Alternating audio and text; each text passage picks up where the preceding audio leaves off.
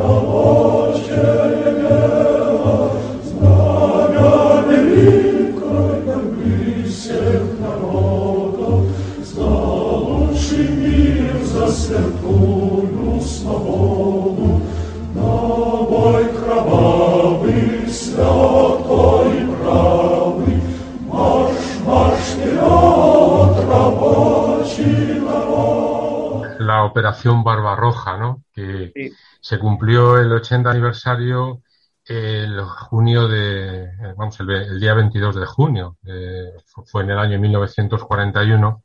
Y cuando el grito aquí en Eh, España de Rusia es culpable. Entonces, eh, bueno, ahí, ahí, bueno, se envió divisionarios, ¿no? De, de la División Azul, ¿no? Fueron llevados allí, ¿no? Eh, varios, decenas de miles, ¿no? Veintitantos mil. Bueno, llegó a haber, creo que llegaron a pasar cerca de 40.000, aunque no todos estuvieron en el mismo momento, ¿no? Bueno, simplemente señalar que me voy a basar en un artículo que ya se publicó hace un par de años en Descubrir la Historia, titulado Stalingrado, 1943, punto de inflexión en la Segunda Guerra Mundial, y otro que verá la luz próximamente, titulado El asesinato de Kirov, los procesos de Moscú y el pacto germano-soviético. Vale. Entonces, bueno, el día 22 de junio, eh, efectivamente, da comienzo la Operación Barbarroja. Eh, la Alemania nazi, con contingentes militares también de países aliados del eje, como eran Hungría, Rumania e Italia, se lanza contra la Unión Soviética y se pone fin al pacto germano-soviético que había sido suscrito dos años antes entre, en agosto del 39 entre Hitler y Stalin, el famoso pacto Ribbentrop-Molotov.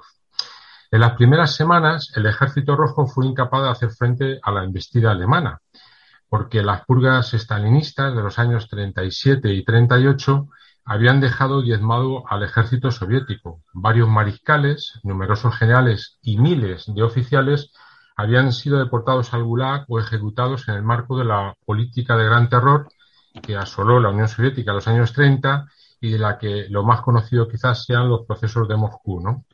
Eh, aunque el ejército rojo tardó semanas en reaccionar, la resistencia popular, Leningrado, en Moscú y también un aliado climatológico, la temprana llegada de las bajas temperaturas en octubre del 41, permitieron que las fuerzas soviéticas se reorganizaran y pasara a la contraofensiva, al contraataque y sobre todo para eh, eliminar el cerco que había sobre Moscú, que era la ciudad en ese momento más amenazada.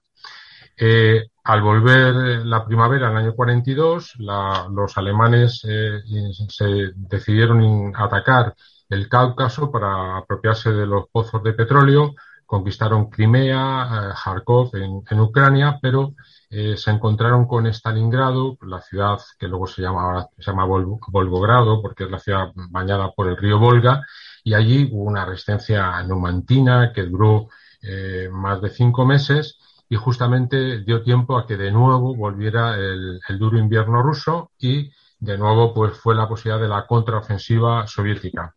Eh, allí los eh, soviéticos eh, embolsaron a un cuerpo de ejército de más de 300.000 soldados, muchos ya habían muerto, congelados, enfermos, heridos, etcétera, y en, en, enero del 43, finalmente en febrero del 43, se rindió con, el mariscal von Paulus, ¿no? lo más granado del ejército soviético. Y desde ese momento eh, eh, todo la guerra, la Segunda Guerra Mundial cambió, ¿no? Fue el punto de inflexión y a partir de entonces los alemanes se batieron en retirada, ¿no? Eh, luego se fue confirmada por una batalla más importante, pero menos trascendente que fue la de Kursk, ¿no? De, de tanques, aviación, etcétera.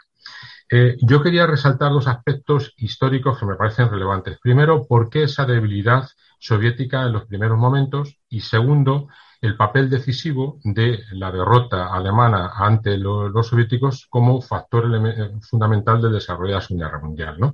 Entonces, sobre el primero, eh, hay que señalar que en el año 34 fue asesinado Kirov, un dirigente eh, soviético en Leningrado, Sergei Kirov, y todas las investigaciones hasta a la fecha apuntan a la responsabilidad de la policía política stalinista, el NKVD, ¿no?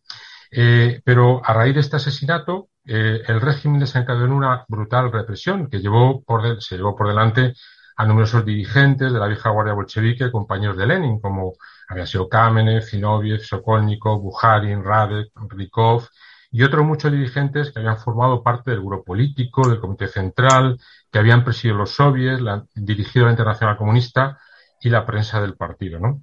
A todos se les acusaba nada más y nada menos de constituir un centro terrorista vinculado a Trotsky, que estaba exiliado en México y supuestamente operaba en acuerdo con el servicio secreto de la Alemania nazi, ¿no?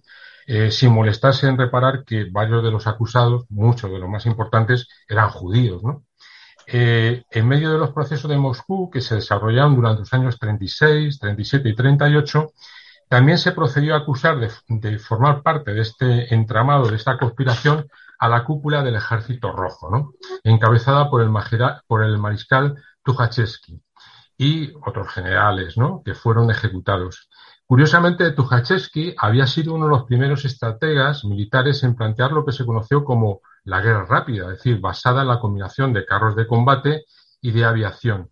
Enseñanza que el ejército alemán aprendió en la época de la colaboración de la Alemania de Weimar eh, y de la Unión Soviética tras el Tratado de Versalles, que, eh, bueno, una reunión y un tratado que se firmó secreto en Rapallo entre la Alemania de Weimar y la Unión Soviética que permitió que las, los prototipos y el desarrollo industrial militar alemán se probara en la Unión Soviética. Hay una serie que lo cuenta muy bien, Babylon Berlin, que está en Movistar y que es muy interesante de, poder ver.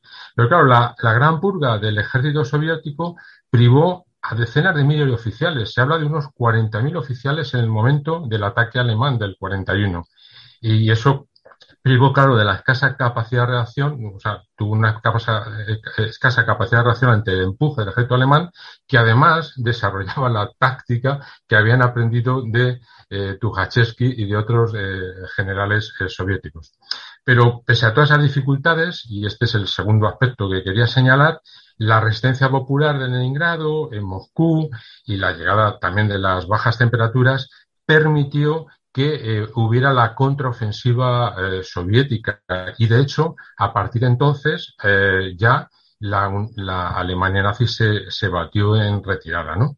Resulta sorprendente también el hecho de que los aliados, Estados Unidos, Reino Unido y el gobierno en el exilio de De Gaulle a los que la Unión Soviética les pedía en todo momento que abrieran un segundo frente a Europa, pues le dieran largas, le dieran largas. Y es justamente cuando se produce la inflexión en la Segunda Guerra Mundial tras la batalla de Stalingrado y luego de Kursk, cuando rápidamente los aliados eh, ponen en marcha eh, la apertura del segundo frente en Europa, ¿no? que luego sería el desembarco en Normandía, cuyo objetivo fundamental era llegar a, a Berlín antes o al menos a la par que llegaran los soviéticos. Ese es el, esa es la realidad. Y por lo tanto, tenemos que decir como balance final que la Segunda Guerra Mundial, como bien ha señalado un documental de Oliver Stone muy interesante eh, y lo cuenta la verdadera historia de los Estados Unidos y habla de que realmente, aunque se les ha enseñado a los americanos que fueron los americanos los que salvaron Europa, eh, él es consciente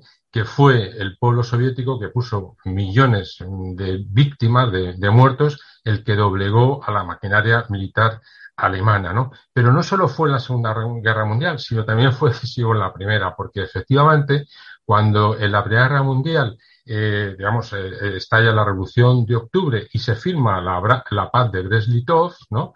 Primero fue cuando estalla la de febrero, Estados Unidos, que había también, daba largas a la, a la, a la entrada definitiva en la Primera Guerra Mundial, tras la Revolución de Febrero, rápidamente decide intervenir ante el peligro de que se venga abajo el frente oriental, como de alguna manera ocurrió con el Tratado de Brest-Litov en el 18 y del triunfo soviético. Estoy acabando. Entonces, sencillamente señalar que esa intervención masiva eh, de los norteamericanos paró la ofensiva alemana en el frente eh, occidental y al mismo tiempo llevó a la capitulación en la Primera Guerra Mundial de Alemania, donde surgió ya un proceso revolucionario que lo hemos afrontado cuando hablábamos de Rosa Luxemburgo, donde a partir de los marinos de Kiel está ya una revolución, una revuelta que se transforma en una revolución de consejos europeos en toda Alemania. Entonces, simplemente quería señalar esto un poco en relación a la fecha que se ha cumplido el mes pasado del de, eh, inicio de la operación Barbarroja.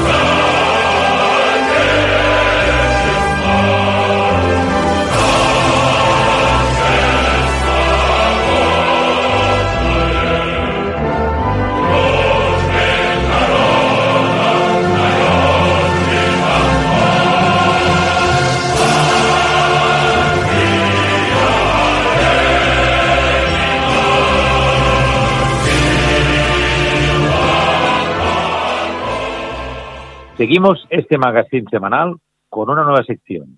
Será comentar un tema cultural siempre desde la óptica republicana.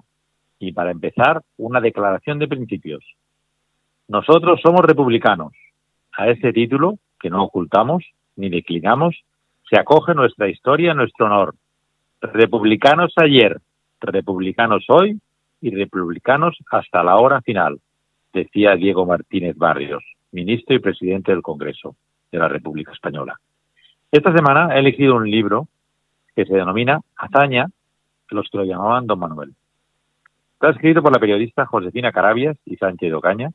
Nació en Arena de San Pedro en 1908, provincia de Ávila, y murió en Madrid en 1980. La primera edición fue publicada en septiembre de 1980 por la editorial Plaza Llanés en edición rústica.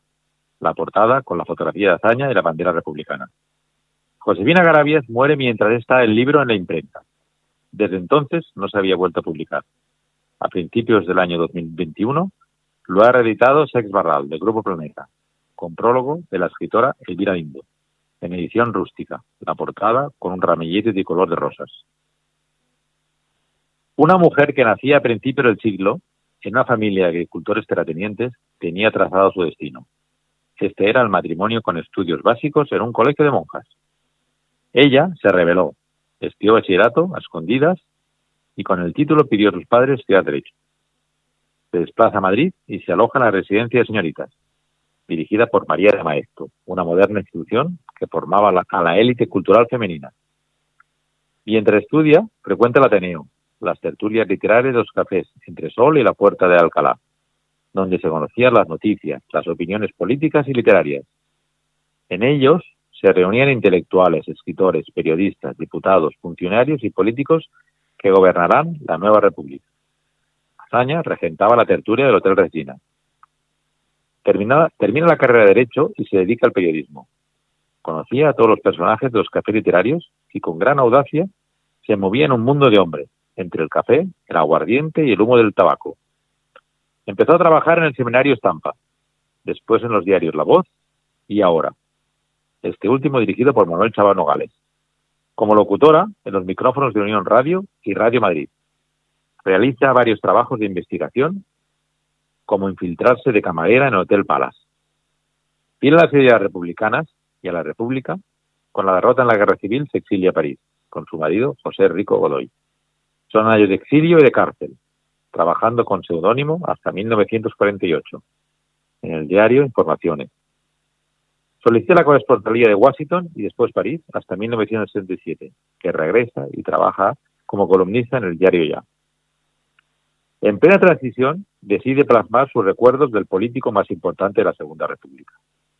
Escribe el libro para conmemorar el centenario de la muerte de Manuel Azaña, 1880-1980.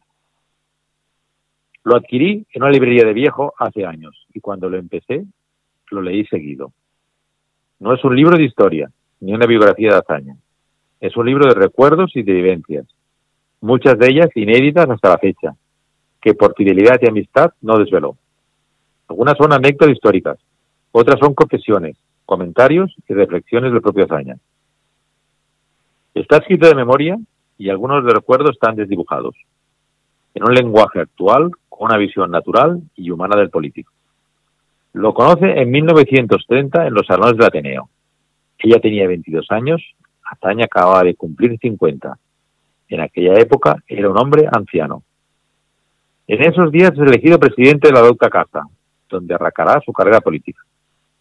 Cada tarde, en un despacho del Ateneo, se reunía el Comité Revolucionario, salido del Pacto de San Sebastián. Se dedicaban a conspirar para cambiar el régimen. En la introducción del libro nos describe su visión del carácter de Manuel Azaña. Se ha hablado de los dos Azaña. A mí, desde que lo conocí, antes de que fuera conocido en España y en el mundo, hasta que lo perdí de vista, siempre me pareció uno solo, un hombre más humano de lo que él dejaba ver, con más corazón del que mostraba y con no pocas contradicciones dentro de sí mismo. El intervalo del tiempo del libro es una década, entre los años 1930 hasta 1940. Describe los momentos que compartieron desde el anonimato de las mesas de mármol de los cafés al cargo institucional en los salones del Congreso de Diputados. Describe con gran, con gran sentido del humor una época que fue crepitante en nuestra historia. Por las páginas del libro desfilan muchos personajes históricos, escritores como Unamuno y Valle Inclán, políticos como Miguel Maura, Largo Caballero, Juan Negrín y Niceto Alcalá Zamora, diputados y ministros republicanos. También su gran amigo y cuñado, Cipriano de Riva Cherif. Los diferentes capítulos describen los acontecimientos que sucedieron y cómo los vivió. Empieza con las conspiraciones en el Ateneo, los discursos republicanos en campo abierto, la clandestinidad después de Jaca, el asalto al Ministerio de Gobernación sigue con el acuerdo con Maciá, los debates de la Constitución, el golpe de Estado de Sanjurjo, el Estatuto catalán, catalán y su viaje a Barcelona. Las obras literarias y el teatro, la relación con la prensa, la crisis de Casas Viejas, octubre en Barcelona, la presidencia de la República, el golpe de Estado del 18 de julio, el pesimismo de la guerra, para acabar con el destierro en Francia y los últimos días de Montauban. La relación de amistad y afecto con Azaña está relatada en las últimas páginas del libro. Lo describe así. Ni estos amigos, ni otros muchos de los que no, recibimos de Azaña más favor que el de su trato, que era muy agradable hacia las personas que le recibían, que le caían en gracia, nunca renegamos de haberle conocido y frecuentado. No le negamos ni siquiera en los tiempos que su nombre no se podía pronunciar debe, decir que tampoco nos pasó nada a los que siempre que se presentaba la oportunidad lo pronunciábamos con respeto y también con una gran compasión hacia quien sufrió tanto y encajó tantas ingratitudes. Termina el libro con un apéndice imaginario. Manuel Azaña está visitando el Congreso de los Diputados en una sesión de los debates de la transición sorprendido por la manera de vestir en el hemiciclo, de la presencia de la mujer y la juventud de los nuevos políticos, extrañándose de la vejez de los diputados comunistas, que han sobrevivido al paso de la guerra civil. Se despide de Josefina Carabias, pero su Madrid ha cambiado y comenta, total, tendremos que meternos en un café. Josefina contesta, ya no hay café, son cafeterías donde se toma deprisa lo que sea. Salud y República a todos. Joaquín Soler, vocal de la Junta Federal de Unidad Cívica por la República, UCR.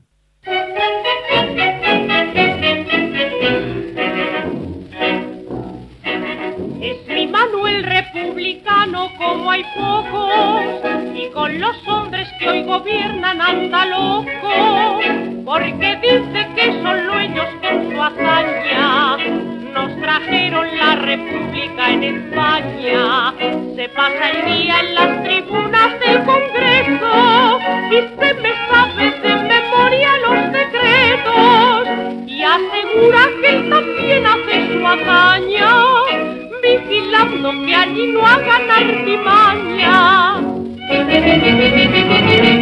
Manuel, Manuel, Manuel, no creas que eso es ninguna hazaña.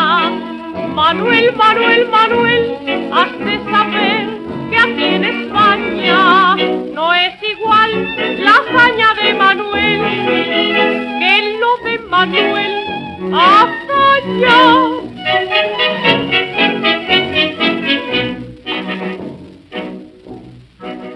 A los ministros quiere dar comodidades. Y está tras eso que está fuera sus cabales, porque ha visto que el banco azul es estrecho.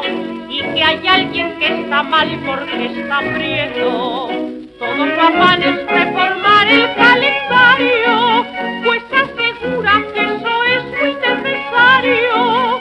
Y es que dice que le hace perder el vino, que al domingo no le llamen Marcelino. Manuel, Manuel, Manuel, no creas que eso es ninguna hazaña. Manuel, Manuel, Manuel, hazte saber que aquí en España no es igual la hazaña de Manuel que lo de Manuel hazaña.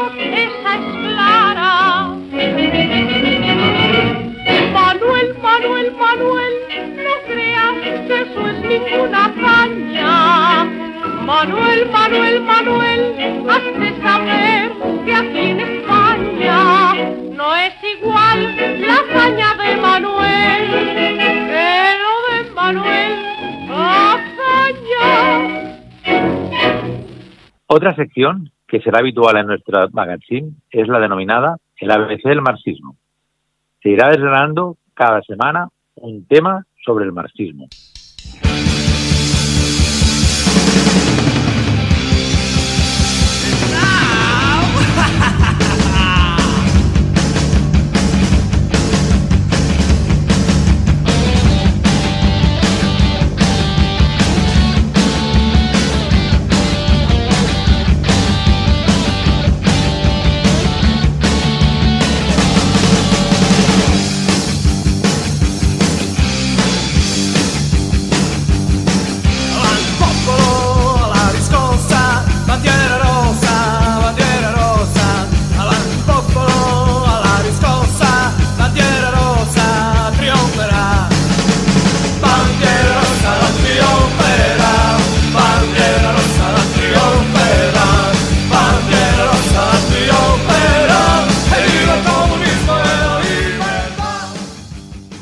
la caverna mediática mucho se carga de forma constante contra el marxismo, pero ¿realmente sabemos qué es el marxismo?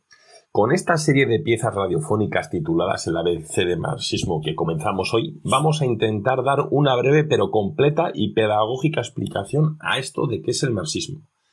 El marxismo es una perspectiva teórica y un método de análisis socioeconómico de la realidad y de la historia, que considera las relaciones de clase y el conflicto social utilizando una interpretación materialista del desarrollo histórico y adopta una visión dialéctica de la transformación social y un análisis crítico del sistema capitalista.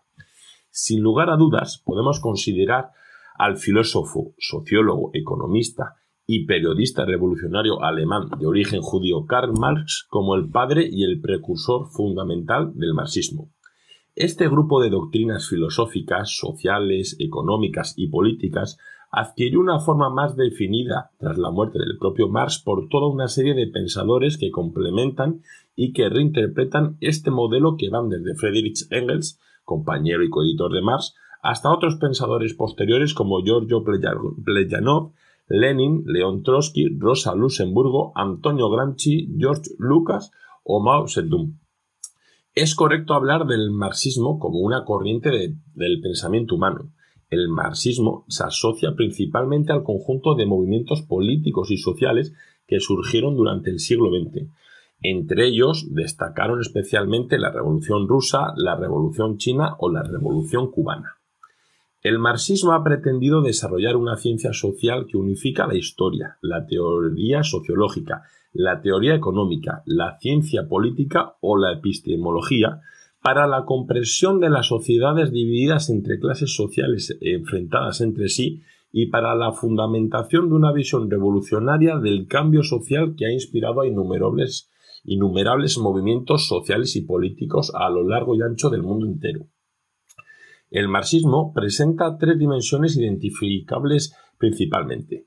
Una, dimensión económico-sociológica, una dimensión política y una dimensión crítico-filosófica expresada en la filosofía anterior del idealismo de Hegel y en, y en el materialismo de Federbach. El análisis marxista, denominado materialismo histórico, enfatiza en el carácter determinante de las condiciones materiales, las relaciones sociales y lugares en la producción, en la vida de las personas y en la conciencia que tienen sobre sí mismas y sobre el mundo. Dicha base material es considerada en esta perspectiva determinante en última instancia de otros fenómenos sociales, tales como las relaciones sociales y políticas, el derecho, la ideología o la moral. El marxismo se ha desarrollado en muchas ramas y escuelas de pensamiento diferentes, con el resultado de que ahora no existe una única teoría marxista definitiva. Diferentes escuelas marxistas ponen un mayor énfasis en ciertos aspectos del marxismo clásico, mientras rechazan o modifican otros aspectos tradicionales. Muchas escuelas de pensamiento han tratado de combinar conceptos marxistas y conceptos no marxistas, lo que ha llevado a conclusiones contradictorias entre sí. El materialismo histórico y el materialismo dialéctico siguen siendo hoy en día el aspecto fundamental de todas las escuelas de pensamiento marxista. Esta opinión es rechazada por algunos por marxistas como Ernesto Laclau, Chantal Mouffe, quienes afirman que la historia no solo está determinada por modos de producción, sino que también por cuestiones subjetivas como la conciencia y la voluntad.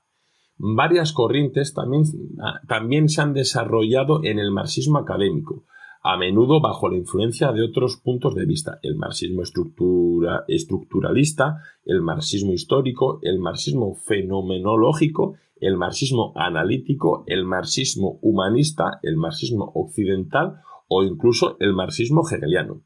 El legado de Marx se ha disputado entre numerosas tendencias, las cuales incluyen el leninismo, el marxismo-leninismo, el trotskismo, el maoísmo, el luxemburguismo o el marxismo libertario. Pero dejemos todo esto ya para las siguientes piezas del ABC del marxismo. Finalizamos este primer magazine con nuestra tertulia feminista. Esta semana, el tema que, que tratan se conoce como Luz de Gas, dirigida por la periodista y escritora Enriqueta de la Cruz, en la que participan Luz Modroño, psicóloga y activista social, Elena Rodríguez, de la plataforma abolicionista de Badajoz, y Rosa Sansegundo, catedrática del Departamento de Igualdad y directora del Instituto de Estudios de Género de la Universidad Carlos III de Madrid.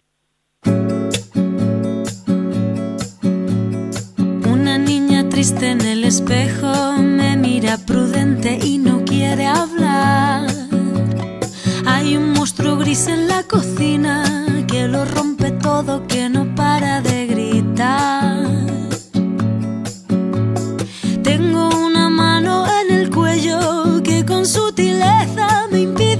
respirar. Una venda me tapa los ojos, puedo leer el miedo y se acerca. Tengo un nudo en las cuerdas que ensucian mi voz al cantar.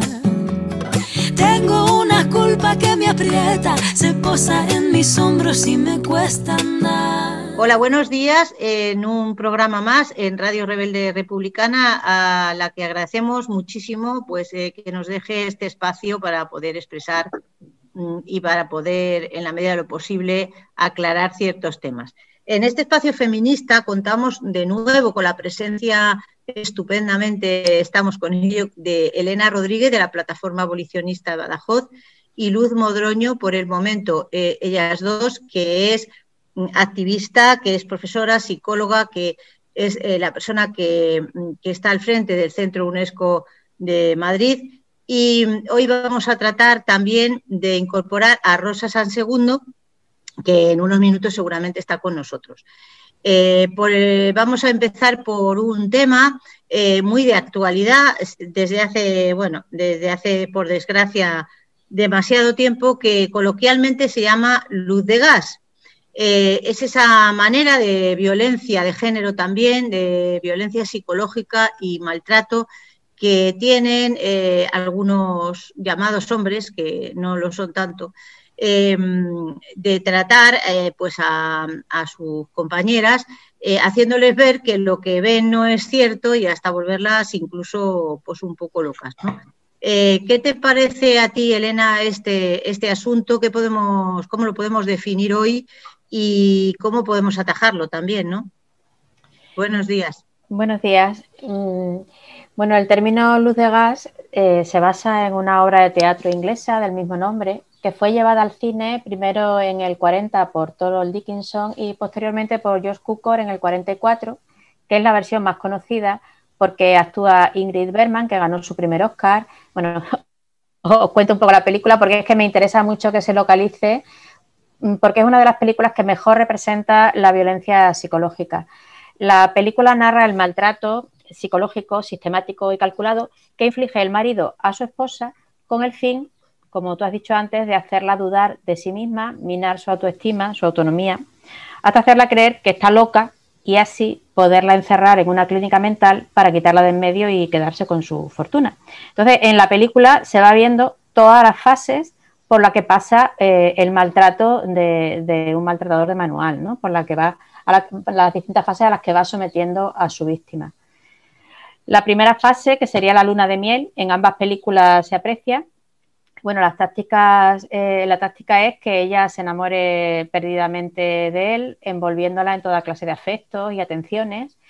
Ella ve así cumplidas las expectativas que la sociedad patriarcal dicta a las mujeres de, de la necesidad de conseguir el amor romántico, encontrar a la media naranja, el amor es para siempre, lo perdono todo por amor, si me esfuerzo él cambiará, todo volverá a ser como antes, depende de, de mí conseguir que vuelva a ser romántico y cariñoso. O sea, todo, todos estos parámetros aparecen en la película. Posteriormente la envuelve, la va envolviendo en un carrusel emocional. Es decir, de vez en cuando él, eh, o sea, empieza el maltrato, pero de vez en cuando él la hace volver a subir a la fase luna de miel para luego inmediatamente dejarla caer de golpe y así pues conseguir confundirla, anularla, manteniéndola en una tensión constante y haciéndola dudar de, de, su propia cordura. Otro aspecto que aparece del maltrato es aislar a la víctima. Por un lado, se asegura de aislarla de su familia, de su entorno, de forma que ella no tenga nadie a quien recurrir y que además pueda reafirmarla en, esa realidad que él le quiere presentar y, de la que ella empieza ya a dudar de su, propia cordura porque solo lo tiene a él de referencia. Luego otra cosa que aparece es crear una mala imagen de ella ante los demás, hacerla quedar mal, avergonzarla, por ejemplo, delante de amistades o incluso del servicio doméstico. Eh, mientras que él, en cambio, pues escenifica la figura del marido paciente, comprensivo. Bueno, es un maltratador de manual. La escalada de la violencia también se va viendo cómo se va reflejando en, la película de forma que las fases de luna de miel ya cada vez, bueno, prácticamente desaparecen y dejan paso a una violencia verbal con desprecios, insultos, castigos. Eh, él la castiga, por ejemplo, también dejando de hablarle con largos silencios, no le da afecto o, o no le da relaciones sexuales. Eh, por ejemplo, que eso también repercute en que sus expectativas de ser madre pues eh, no se vean cumplidas. También aparece la violencia vicaria, porque ella tiene una mascota a la que quiere como a un hijo, que es un perrito, y él eh, utiliza al perro de rehén en varias ocasiones para que ella haga lo que, lo que él dice.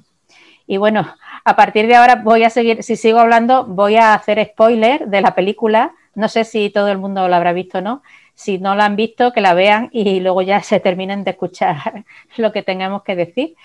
Porque yo creo que ha quedado bien definido. Luego seguimos con la otra parte de la pregunta que te hacía de cómo combatir esto. Bienvenida Rosa San Segundo, que te habíamos mm, pre-presentado ella, mm, como saben ya ustedes, porque es eh, habitual en, la tertulia, es catedrática y es, dirige el Instituto de Estudios de Género eh, de la Universidad Carlos III de Madrid.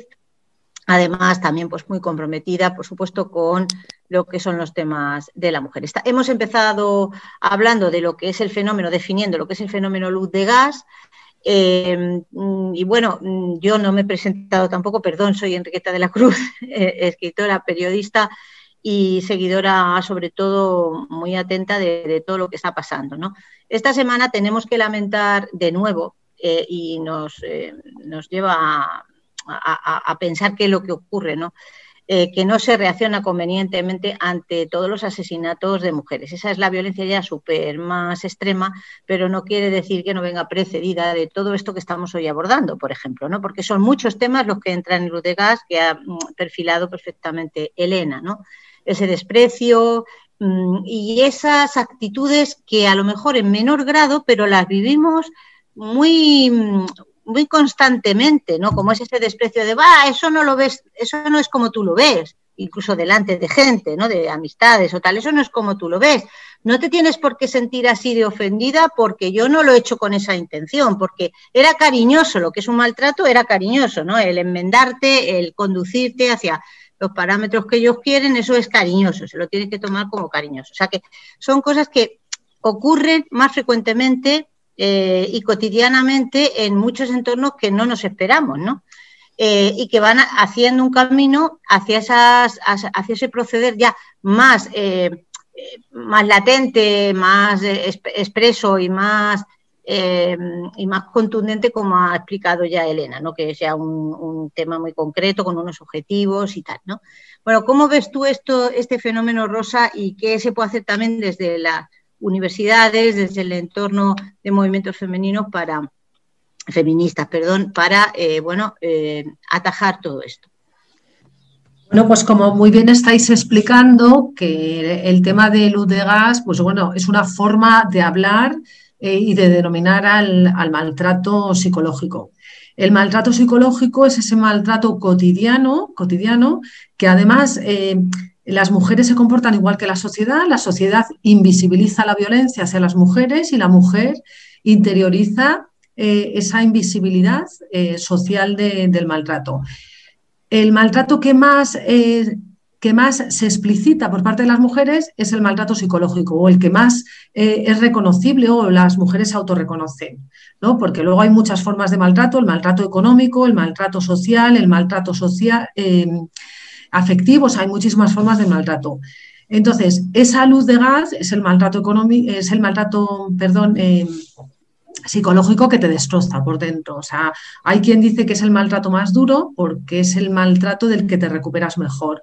Hay un libro que se titula Trauma y Recuperación que está dedicado a las víctimas que han padecido guerras y también a las víctimas de la violencia de género y habla que vivir con una persona que te genera maltrato psicológico o, cualquier forma de maltrato eh, te deja unas secuelas de por vida y, te deja estrés postraumático. Y lo que nos dice este libro es que el estrés postraumático es incurable, que con tratamiento psicológico puedes aprender a vivir con las secuelas pero que deja muchas secuelas.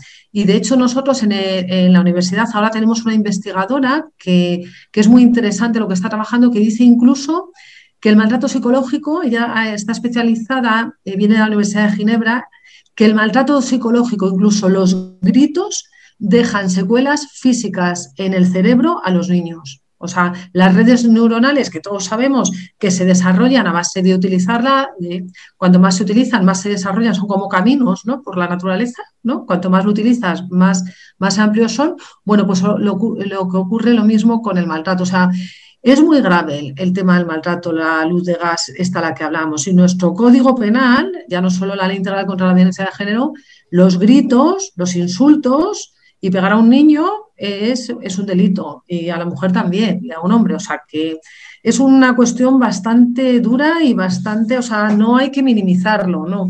Lo que pasa que, bueno, vivimos en un entorno que se minimiza la, la violencia y la violencia es a las mujeres, pero es muy grave. Eh, Luz, desde tu experiencia, mmm, bueno, ¿qué, ¿qué, hacer, no? Que es esta, esto que nos quedaba un poco por ver y cómo lo ves tú también y bueno, eh, dinos, ¿qué, ¿qué, qué, has vivido tú en este sentido y, y lo que te pare, parezca, perdón, que es relevante? Eh, comentaba que el fenómeno de luz de gas, del maltrato psicológico, tiene dos características muy importantes. Uno es su invisibilidad. Invisibilidad y no reconocimiento. Estos son dos factores que hacen que eh, hay un, que hace que eh, sea muy difícil luchar contra ello. Se basa en una pérdida constante de la autoestima, en un desprecio que va minando a la persona, en concreto a la mujer, que empieza efectivamente, como ya se ha dicho, con pequeñas eh, insinuaciones, con pequeñas tú vales, deja eso, que no vas a poder hacerlo, y todo esto va en un crescendo permanente, hasta que la persona tiene una inmensa desconfianza hacia sí misma, porque ha interiorizado ese maltrato psicológico. Por eso esas dos características son básicas. Por un lado, su graduación paulatina, la dificultad de reconocerlo y que en el momento en que se ha reconocido es irrecuperable, porque no se achaca, no se ni siquiera la víctima lo reconoce, que la causa de esa pérdida de autoestima, de esa indefensión profunda a la que la mujer ha llegado, no es ella, sino que es su victimario, que es su agresor. Por eso es muy difícil luchar contra ello, porque cuando una persona ha perdido la autoestima, eh, se considera incapaz y es muy difícil eh, para ella recuperar las estrategias cognitivas suficientes que le ayuden a enfrentarse al problema. Aparte, repito, de un no reconocimiento o de, no reconocimiento de que ella es una víctima, ¿no? Claro, el maltrato psicológico tiene o hunde sus raíces profundamente en la desigualdad de género. La mujer en la sociedad, eh, la mujer puede llegar a admitir que ella es inferior porque de alguna manera socialmente está recibiendo mensajes permanentes de esa desigualdad. Eso, llevado al tratamiento, a la situación intrafamiliar, ¿no? al tratamiento que puede recibir, como muy bien nos ha dicho, desde la infancia. Las niñas son distintos a los niños y esos son géneros que se van, o digamos, son constructos que se van transmitiendo de forma muy civilina, muy sutil. Cuando la mujer llega y se encuentra con un maltratador psicológico, le cuesta mucho reconocerlo ya tiene asumida esa inferioridad. Esto, por ejemplo, eh, como sabéis que en un campo, uno de los campos ¿no? míos de, de, especialización es el tema del refugio, se ve mucho, tanto en mujeres migrantes como en, como en mujeres refugiadas. El sufrimiento ha sido tan grande, la incapacidad de superar situaciones muy estresantes es tal que, eh, que es muy difícil, es difícil, muy difícil trabajar con ellas. Incluso en situaciones extremas de agresión física, como puede ser una violación, pueden llegar a considerar que ellas tienen la culpa, que ellas han tenido la culpa. Eso llevado en ese campo. En otros campos más sociales, más, es decir, más normalizados, ¿no? de, socialmente hablando, es lo mismo. Es decir, muchas de las situaciones en las que de agresiones sobre la mujer ella considera que de alguna manera es responsable. ¿Por qué? Porque tiene, ha generado ese constructo con una pérdida total de la confianza y de autoestima en sí misma. Eso es muy difícil trabajarlo. Es muy difícil trabajarlo porque parte de, primero tiene que darse cuenta, tiene que reconocer que eso está ocurriendo, que no es ella la causante de todo ello, que hay una, y es una víctima, ¿no? que hay un causante real. A partir de ahí, eh, bueno, se puede empezar a trabajar, pero el, el, uno de los, en el campo de la psicología, uno de los temas más complejos es precisamente la autoestima, por las Sí, tú como psicóloga conoces bastante este tema. Bueno, eh, estamos en un espacio de intervención breve. Eh, os pediría muy brevemente sus conclusiones eh, y acciones posibles y en otro momento quizá podemos dedicar un programa largo a este, a este interesante tema que tiene tantas vertientes. Mm, Elena, eh, Rosa, Luz, mm, conclusiones y so- sobre todo de cara a eso, a lo que preguntaba antes de qué se puede ir haciendo, ¿no? Bueno, pues lo que se, lo que se hace es lo que ya estamos haciendo, difundir esta información muy bien planteada para que mm, se sepa que esto existe, ¿no? Eh, en la película eh, todo se explica al final, toda esta violencia se explica al final con que él es un delincuente, un asesino que ya ha asesinado a otra mujer y, y que, bueno, por eso actúa como actúa. Pero realmente eh, el maltratador no tiene por qué ser un asesino ni un delincuente para aplicar estas tácticas de maltrato psicológico, que son de maltratador de, de manual. El maltrato psicológico lo ejercen eh, todos los, maltratadores y, bueno, pues el, buen maltratador, por decirlo de alguna manera, entre comillas, el buen maltratador no necesita ejercer la violencia física, ni menos asesinar, porque su objetivo es el control sobre la mujer. Y si ha hecho bien su trabajo, con una sola mirada, un gesto, eh, eh, puede hacerla pasar de estar mm, muy feliz y muy eufórica a hacerla caer en un agujero, una depresión. Entonces, su táctica es eh, pues infundir en ella un síndrome de, de, de Estocolmo, de forma que siempre esté en un estado de alerta o de terror constante y que, y que, bueno, pues cada vez se hunda más sin poder salir de ahí. Y bueno, pues eh, la violencia hacia las mujeres, como decís, se basa en la desigualdad estructural que hay entre hombres y mujeres en la sociedad y mm, hay que eh, dar coeducación desde muy pequeñas, siempre hablamos de esto, en, los centros educativos eh, y eliminar poco a poco trabajar para eliminar los roles sexuales que nos diferencian, pues no a nivel biológico, sino a nivel cultural, es decir, no, cómo tenemos que comportarnos, qué lecciones hacemos, eh, en qué debemos hacer según seamos hombres o mujeres, no. Eh, las mujeres y los hombres podemos elegir libremente y tenemos unas diferencias biológicas, obviamente, pero por lo demás debemos ser iguales en, bueno, pues, para tener una sociedad eh, igualitaria y democrática. Pues muchas gracias, Elena. Hasta otro momento.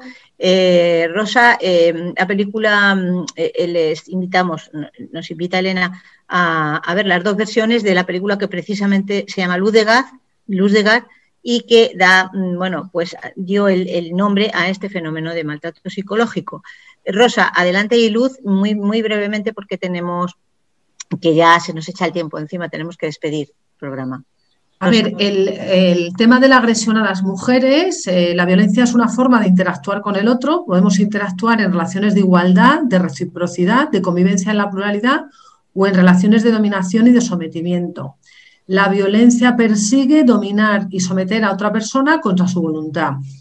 Entonces, ¿por qué se utiliza? Porque es francamente eficaz. Si queremos eh, dominar y someter a una persona contra su voluntad, eh, si quieres sentar a un niño en un asiento, lo sientas eh, con violencia, lo agarras, eh, es más rápido que intentar dialogar con él. Y cualquier tipo de violencia, ya sea entre estados, o sea, Estados Unidos quiere eh, invadir un país, lo hace mucho más fácil para conseguir petróleo, gas o lo que fuera, que si tiene que estar con, con relaciones diplomáticas. Entonces, la violencia se utiliza por ser eficaz, porque es muy eficaz. Eh, la violencia contra las mujeres, el, sexismo se parece muchísimo al racismo, es una, eh, se parece muchísimo al racismo. Un grupo social ejerce violencia y abusa de otro grupo. Entonces, el tema de los hombres y las mujeres no es que las mujeres vayan contra los hombres para que no les violenten, no. El objetivo es abolir el patriarcado, que es una estructura, es como el racismo o el clasismo, no es el tema de los blancos contra los negros, sino esa estructura, esa estructura que hace que es el patriarcado, como puede ser el racismo o el clasismo, que hace que las mujeres estén subordinadas históricamente a los hombres. Entonces, bueno, pues para combatir el patriarcado, eh, como decía Elena, por supuesto, eh, desde mi punto de vista, es la educación. Educar en valores, educar en igualdad, educar en valores no sexistas, pero claro, tenemos que combatir los medios de comunicación que sexista, eh, las religiones, toda nuestra realidad simbólica está construida hasta la ciencia, la filosofía, está construida de la subordinación de las mujeres a los varones. Entonces, bueno, pues la tarea es grande. Yo la, la aportación que, que desde la que milito y trabajo es, bueno, pues educación, educación en valores, cumplir la ley de igualdad, su artículo 25, que dice que hay que educar en igualdad obligatoriamente, que no se cumple. Y por supuesto, pues bueno, pues todo el movimiento asociativo de mujeres que es imprescindible en, en los avances que se tienen que hacer contra esta forma de abuso y de violencia hacia las mujeres, que es muy grave desde mi parecer. Es lo peor Pues que hacemos gracias, los humanos o, lo- o los, o los varones, ¿no? La violencia para mí es lo peor. O sea, no, no puedo hablar de algo que, me, que sea más abyecto y más terrorífico que la violencia en cualquiera de sus formas. Pues muchas gracias por tus interesantes aportaciones. Y Luz, eh, ¿qué nos quieres eh, Muy breve. Eh, dos pilares básicos. Yo diría que sería un camino de arriba abajo y de abajo arriba. Es decir, fundamental, reforzar la autoestima desde el nacimiento, elaborar programas educativos y familiares permanentes de reforzamiento de autoestima. Es la mayor de las, eh, de las armas que va a tener cualquier individuo para después afrontar, y por supuesto la mujer, y la mujer en primer lugar, para después poder afrontar y sobre todo reconocer todas estas situaciones. Es básico desde la autoestima. Eso de abajo arriba. Y de arriba abajo, la elaboración, la implicación, el destino de fondos suficientes para que en la sociedad vaya incorporándose y vaya realmente introduciendo, cambiando el concepto eh, cognitivo respecto al género y cambiando formas de comportamiento y formas de relaciones. Básico, por eso es un camino en los dos sentidos. ¿no? Desde, Muy bien, pues eh, apostamos por el diálogo y el freno a estas, a estas situaciones. Muchísimas gracias a todas de nuevo y hasta otro programa. Gracias a vosotras. Hasta luego, gracias. Cuando fuimos los mejores, los bares no se cerraban cada noche en firme. A la hora señalada, cuando fuimos los mejores, las camareras nos mostraban la mejor de sus sonrisas en copas llenas de arrogancia. Cuando